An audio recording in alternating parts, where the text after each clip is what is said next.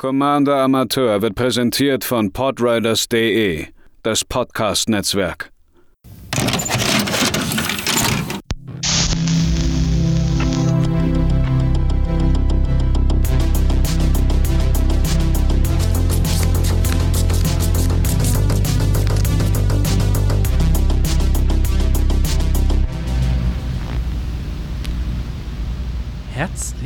Willkommen, liebe PlaneswalkerInnen, bei einer weiteren Ausgabe der Budget Deck-Reihe hier bei Commander Amateur, gebaut und vorgestellt von mir, Matze.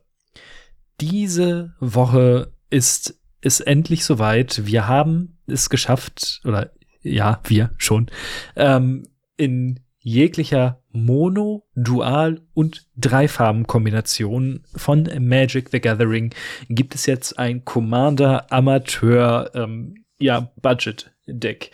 Denn wir haben uns heute mit einem Esper Commander herumgeschlagen. Nur eine Sache, weil das auf Twitter gefragt wurde, ähm, vierfarbig gibt es leider eine äußerst beschränkte Anzahl an Commandern, wenn man das Ganze nicht mit äh, Partnern macht, wo ich nicht so der größte Freund bin. Und fünffarbig finde ich es einfach zu langweilig, meistens. Ähm, ich habe selbst ein Fünffarben-Deck, ein, äh, ein Fünffarben-Giant-Deck. Das liegt aber auch einfach nur daran, weil man es braucht, weil es nicht so viele gute Giants gibt. Aber ansonsten sind fünf äh, Farm-Decks meistens eher so Good Stuff. Dementsprechend werden wir uns damit nicht beschäftigen. Ich habe meine, äh, ich glaube, Chromatic Challenge heißt das, für mich äh, jetzt abgeschlossen. Wie wir das Ganze aber fortführen, Dazu äh, später mehr. Heute wollen wir uns aber erstmal um Airtie the Corrupted kümmern. Das ist ein äh, legendärer Zauberer, zwei farblos, weiß, äh, blau, schwarz, 3-4 mit dem sehr interessanten Text. Für ein blaues und den Tappen und eine Kreatur oder ein Enchantment opfern, kann man einen Spruch countern. Egal was für einen. Ich hatte zuerst, also wenn man zum Beispiel auf EDH Rec vorbeischaut, dann wird schnell klar, dass das als eine Art Counter-Tribal gespielt wird, also mit sehr vielen äh, Gegenzaubern, mit sehr vielen Neutralisieren. Und ähm, darüber hatte ich mir Gedanken gemacht, dazu aber vielleicht gleich noch mal mehr. Ähm, dann natürlich die typischen Aristocrats-Sachen, weil ähm, ja man opfert andauernd Kreaturen. Oder äh, die letzte Sache, an die ich dann gedacht habe und was das Deck jetzt auch letzten Endes gewonnen ist, ist Enchantment Tribal. Also eine Art Enchantress-Deck ohne Grün allerdings, äh, was das Ganze ein bisschen interessanter macht. Um jetzt in das Deck einzusteigen, haben wir als allererstes die Karten, die mit Enchantments in irgendeiner Form Synergien äh, aufweisen. Da haben wir zum Beispiel Archon of Sun's Grace. Zwei farblos, weiß-weiß, 3-4 fliegend Lifelink und äh, Pegasi, die wir kontrollieren, haben auch Lifelink. Klingt jetzt erstmal alles merkwürdig, aber äh, er hat Constellation. Das heißt, immer wenn ein Enchantment unter unserer Kontrolle ins Spielfeld kommt, machen wir einen 2-2 weißen Pegasus Kreaturentoken mit fliegend. Und solange wir den Archon eben kontrollieren, hat der dann auch Lifelink. Äh, so sollte es eigentlich möglich sein. Wir haben eine ganze Menge an sehr günstigen Enchantments, eine kleine fliegende Armee aufzubauen. Das funktioniert auch mit Sigil of the Empty Throne. Ein All-Star in jedem Enchantress-Deck, drei farblos, weiß-weiß. Immer wenn man ein Enchantment castet, kriegt man einen 4-4 weißen Engelkreaturen-Token mit Flugfähigkeit.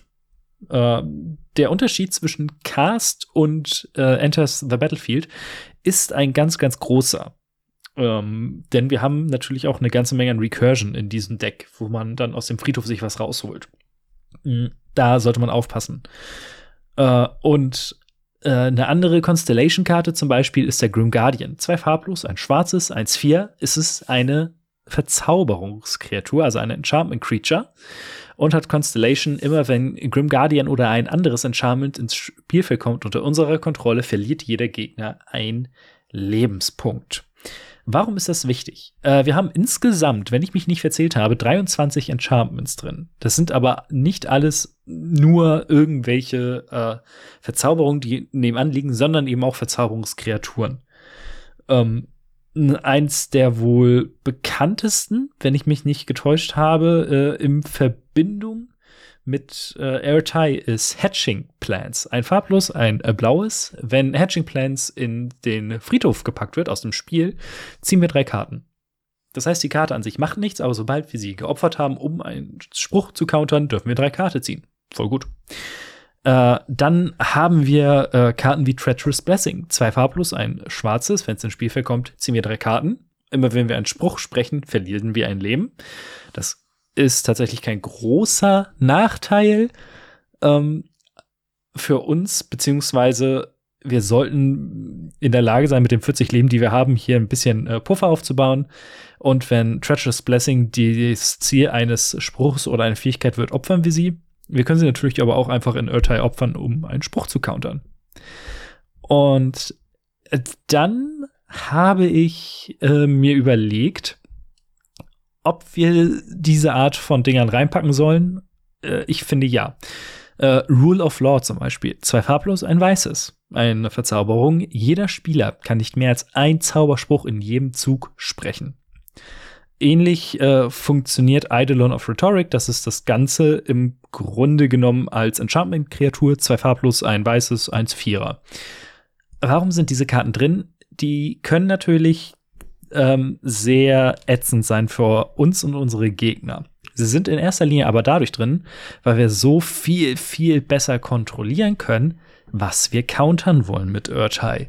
Äh, wo wollen wir ansetzen? Wenn jetzt unsere Gegner irgendwas spielen, wo wir sagen, okay, das muss gecountert werden, dann können wir Urtai einsetzen, um es loszuwerden. Und dann ist das aber auch das Einzige, was äh, die Person dann in diesem Zug machen kann. Und so können wir das Spiel schön langsam gestalten, so wie wir es wollen. Dazu helfen auch Ghostly Prison und Propaganda, die Klassiker, ähm, die besagen, dass für jede Kreatur, die euch angreifen muss, der Besitzer zwei Farblose bezahlen. Kosten jeweils drei Mana, Propaganda ist blau und Ghostly Prison ist weiß.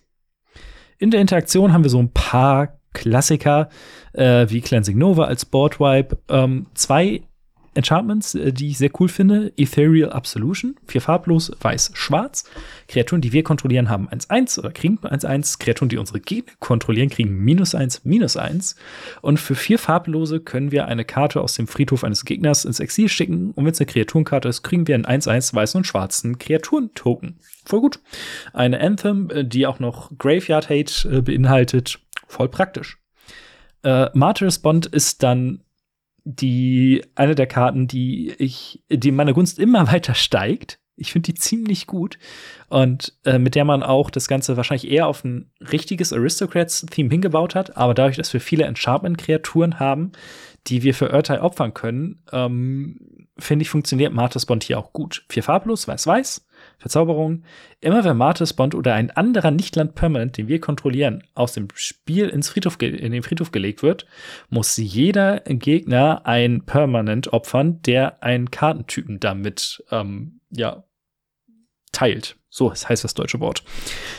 Das heißt, wenn wir eine Enchantment-Kreatur opfern, können unsere Gegner oder müssen unsere Gegner auch einen Enchantment oder eine Kreatur opfern. Aber ähm, sie müssen auf jeden Fall irgendwas loswerden wie gesagt, äh, wir haben in diesem Deck auch noch eine ganze Menge an Recursion. So ein Klassiker als Monk Idealist, zwei farblos, ein weißes. Wenn ein Spielfeld kommt, äh, können wir eine Enchantment-Karte von unserem Friedhof zurück auf unsere Hand nehmen. Dann natürlich Sun Titan, vier farblos, weiß-weiß, 6-6, Vigilance. Wenn er ins Spielfeld kommt oder angreift, können wir eine äh, Permanent mit Mana Value 3 oder weniger aus dem Friedhof ins Spielfeld zurückholen. Dance of the Mans äh, macht mir immer noch fiese Flashbacks auf Standard. Da habe ich das tatsächlich ein bisschen gespielt zu Eldraine-Zeiten. Für ein blaues, ein weißes und X können wir äh, bis zu X äh, beliebige Artefakt- und oder Nicht-Aura-Enchantments, wir spielen keine Auren, äh, von äh, mit Mana-Kosten X oder weniger aus unserem Friedhof ins Spielfeld bringen. Wenn X 6 oder mehr ist, werden diese Permanents zu vier, vier Kreaturen zusätzlich zu den anderen Typen. Das heißt, wenn wir den Spruch für acht Mana casten, kriegen wir sechs Enchantments aus dem Friedhof wieder, die auch noch Kreaturen sind und damit hauen gehen können. Voll gut eigentlich. Ähm, Kreaturentypisch äh, haben wir noch, also kreaturentechnisch haben wir noch Hanna, Ships Navigator, ein farblos, ein weißes, ein blaues, eins, zwei. Und für ihre Mana-Kosten, ein farbloses, ein blaues, ein weißes und Tappen, können wir ein Artefakt und Enchantment von unserem Friedhof zurück auf unsere Hand holen damit sollten wir dann eigentlich in der Lage sein, ähm, immer und immer wieder ähm, ja Sachen zu opfern, sie wieder ins Spiel zu bringen, weil wir eben sehr viele sehr günstige Enchantments spielen. Ähm, eine ganze Kategorie, die ich vorher nicht so richtig drin hatte, sind die Enttapper. Äh, damit ihr wisst, was gemeint ist, Kelpie Guide aus Strixhaven, zwei farblos, ein blaues, zwei, zwei, hat äh, Tapp. Man kann einen anderen Permanent, den wir kontrollieren, enttappen. Und er kann auch noch, äh, wenn wir acht oder mehr Länder haben, auf Tappen einen anderen Permanent auch tappen. Tap, tap, tap. Diese Karten dienen dazu, um Urtai wieder zu enttappen, damit wir seine Fähigkeit wieder benutzen können. Ich hatte an dessen Stelle oder an deren Stelle zuerst nur Counterspells. Also ich hatte dann noch fünf zusätzliche Counterspells. Mm, das hat nicht so wirklich funktioniert irgendwie. Die lagen dann meistens auf der Hand und waren häufig auch sehr kostenintensiv beziehungsweise sehr farbintensiv und es äh, hat sich nicht so richtig gut angefühlt. Dementsprechend habe ich die rausgeworfen und stattdessen eben diese Enttapper reingepackt, was bedeutet, dass ähm, wir mehr auf unseren Commander achten. Auf der anderen Seite hat man aber so eigentlich immer was zu tun und spielt kein, ähm, ich hoffe, ich kann mein Mana in dieser Runde irgendwie vernünftig einsetzen. Äh, das hat sich einfach ähm, Goldfischen zumindest viel besser angefühlt. Äh, trotzdem ist als eine Art Win-Condition weiterhin Geilen drin. Äh, drei farblos, blau, blau, blau, sechs, sechs. Geil kann nicht von äh, mehr, äh, nee, kann nicht von drei oder weniger Kreaturen geblockt werden. Can't be blocked except by three or more creatures. Also muss von mindestens drei Kreaturen geblockt werden. So. Wenn ein Spruch oder eine Fähigkeit, die wir kontrollieren, ein Spruch countern würde, wird dieser Spruch stattdessen aus dem Spiel entfernt und wir können diese Karte spielen, ohne ihre Mana-Kosten zu bezahlen. Und äh, wenn Geil aus äh, dem von irgendwo auf den Friedhof gelegt wird, wird er zurück oder wird es zurück in die Bibliothek gemischt. Das heißt, alles das, was wir mit Urtai äh, countern, können wir mit äh, Geil dann spielen, solange es auf dem Feld ist. Ähm, und ja, äh, das ist ein Vorteil, den sollte man nicht unterschätzen. Als weitere Wincon-Klassiker Approach of the Second Sun sechs farblos, ein weißes. Ähm, wenn man es das erste Mal spricht, kriegt man sieben Leben und packt es auf die siebte Stelle des Deckes. Äh, ja. Und wenn man es das zweite Mal spricht, aus der Hand, ähm, hat man gewonnen. Also ähm, ist so ein klassischer äh, Control-Finisher. Und eine weitere Art, das Spiel zu beenden. Ähm, viel, vielen Dank an Ed Banana aus dem äh, Discord, der mir äh, das zugetragen hat. Ich kannte die eine Karte als äh, Combo-Teil. Ich wusste nicht, dass sie einigermaßen budgetfreundlich ist. Und die andere Karte kannte ich tatsächlich nicht. Ähm, wir zerstören einfach mal alles und holen unsere Sachen wieder. Cleansing Meditation. Ein farblos, weiß-weiß. Sagt, zerstöre alle Verzauberungen. Hat aber Threshold. Threshold. Ich weiß gar nicht, wie man es ausgesprochen wird. Äh, das triggert, wenn sieben oder mehr Karten in unserem Friedhof sind. Wenn das der Fall ist, was eigentlich der Fall sein sollte, weil wir ja opfern ja unsere Enchantments, stattdessen werden alle Enchantments zerstört und dann ähm, holen wir alle Karten, die auf diese Art zerstört wurden, zurück aus dem Friedhof. Ähm, jetzt ist natürlich die Frage, Mensch, unsere Gegner spielen wahrscheinlich ja gar nicht so viele Verzauberungen. Was machen wir denn dann? Naja, wir machen einfach alles zu Verzauberung mit Enchanted Evening. Drei farblos und zwei hybride Azorius, sprich weiß-blau oder weiß-blau. Ähm, man kann das also bezahlen, wie man möchte. Und alle Permanents sind zusätzlich Verzauberungen in äh, Addition, also zusätzlich zu den anderen Typen. Das ist ein globaler Effekt. Alles ist Enchantment. Und wenn wir also sieben Karten in unserem Friedhof haben und Cleansing Meditation spielen, wird alles auf dem Feld, alle Permanents zerstört. Wir können unsere Sachen wiederholen und unsere Gegner haben weder Länder, weder Artefakte noch irgendwas. Das ist fies, aber es ist eine Art, das Spiel zu beenden, weil ihr solltet dann in einer Position sein, in der ihr das Spiel ganz leicht beenden könnt. Und das ist diese Art von Combo-Finisher, über die ich gerne rede, die halt, ähm, da sollte eigentlich jeden auf dem Spielfeld dann klar sein, okay, das Spiel ist hier vorbei, davon können wir uns nicht mehr erholen. Wir mischen noch mal neu und starten ein neues Spiel. Und das finde ich eigentlich immer ganz cool. Deswegen habe ich es eingebaut. Dementsprechend ist jetzt natürlich die Frage, wie teuer ist denn das Deck so? Ich war einigermaßen überrascht. Ähm, wie gesagt, dass Uncharted Evening doch so günstig ist. Äh, kostet 1,50 ungefähr jetzt durch den Shopping Wizard gejagt. Die anderen teuren Karten sind äh, Propaganda und ähm, hier Ghostly Prison, die beide so um und bei einen Euro kosten. Dann haben wir auch noch ein, zwei äh, Länder wie das Tainted Isle, die ein bisschen mehr kosten. Aber insgesamt kommen wir bei dem Deck auf 26 Euro an äh, ja, kosten die Karten mit, für, mit Shipping-Kost, sind wir da, da dann irgendwo bei 38 Euro ungefähr. Was äh, für diese Spielart, für ein Control-Deck, finde ich eigentlich ganz solide ist. Ähm, beim Goldfischen äh, hat das alles schon ganz gut funktioniert. Dadurch, dass es aber sehr darauf aus ist, das Deck, zu gucken, was ihr von euren Gegnern countert, müsste man damit echt mal vernünftige Probespiele machen, wofür wir hier ja leider keine Zeit haben. Ich glaube aber, dass das Deck auch dann mit ein bisschen Anpassung eurerseits, mit dem, was ihr lieber spielen wollt, ähm, ordentlich Power mitbringen kann. Urtai ist einfach ein äh, cooler Commander.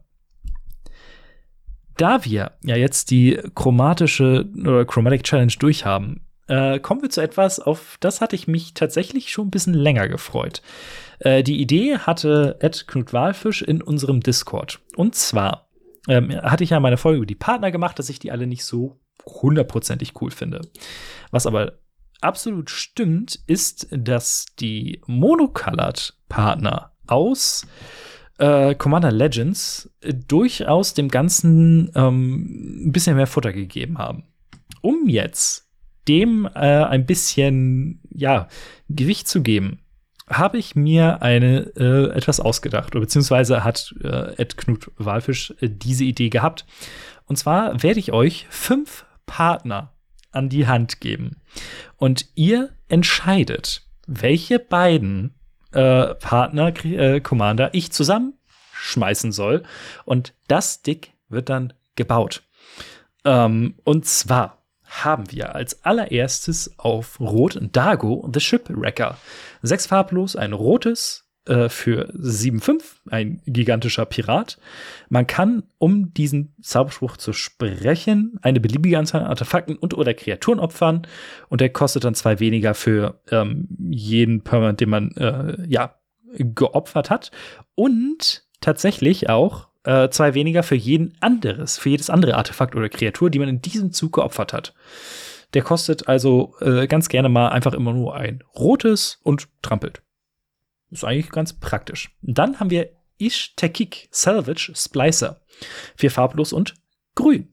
1-1. Wenn er reinkommt, machen wir einen 3-3 farblosen Golem Artefakt-Kreaturen-Token. Und immer wenn ein Artefakt aus, äh, unsere, aus dem Spiel aufs Friedhof, auf dem Friedhof gelegt wird, ähm, packen wir einen 1-1-Count auf Ishtekik und einen 1-1-Count auf jeden Golem, den wir kontrollieren. Dann weiß haben wir Prava of the Steel Legion, zwei farblos, ein weißes, 1-4. So dass unser Zug ist, kriegen Kreaturen-Token, die wir kontrollieren, plus 1 plus 4. Und für 4 Mana, drei farblos, ein weißes, können wir einen 1-1 weißen Soldaten-Kreaturen-Token bauen. Dann für Blau haben wir Ghost of Ramirez de Pietro, zwei farblos, ein blaues, 2-3. Er kann nicht mit Kreaturen, äh, er kann nicht von Kreaturen mit Widerstandskraft 3 oder höher geblockt werden. Und immer wenn er einem Spieler Kampfschaden zufügt, können wir bis zu einer Karte in unserem Friedhof auswählen, die in diesem Zug äh, abgeworfen wurde oder von der Bibliothek da reingelangt ist.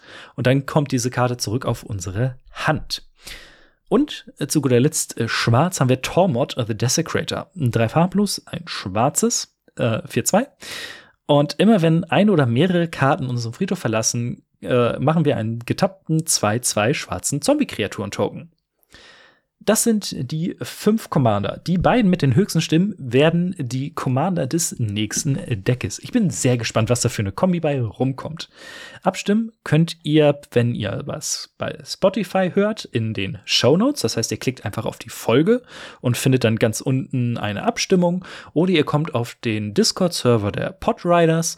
Ähm, da wird sich dann in meinem Infobereich, in meinem kleinen, äh, ja, meinem kleinen äh, Bereich auf dem ganzen Ding äh, die Abstimmung befinden. Und da könnt ihr mit Emojis abstimmen. Und die beiden mit den meisten Stimmen, wie gesagt, werden gebaut. Ich bin sehr gespannt. Ich freue mich und ich hoffe, ihr hattet auch Spaß mit diesem Deck, mit dieser Decktech und generell mit allem, was ich hier so mache. Wir hören uns beim nächsten Mal wieder. Bis dahin. Tschüss.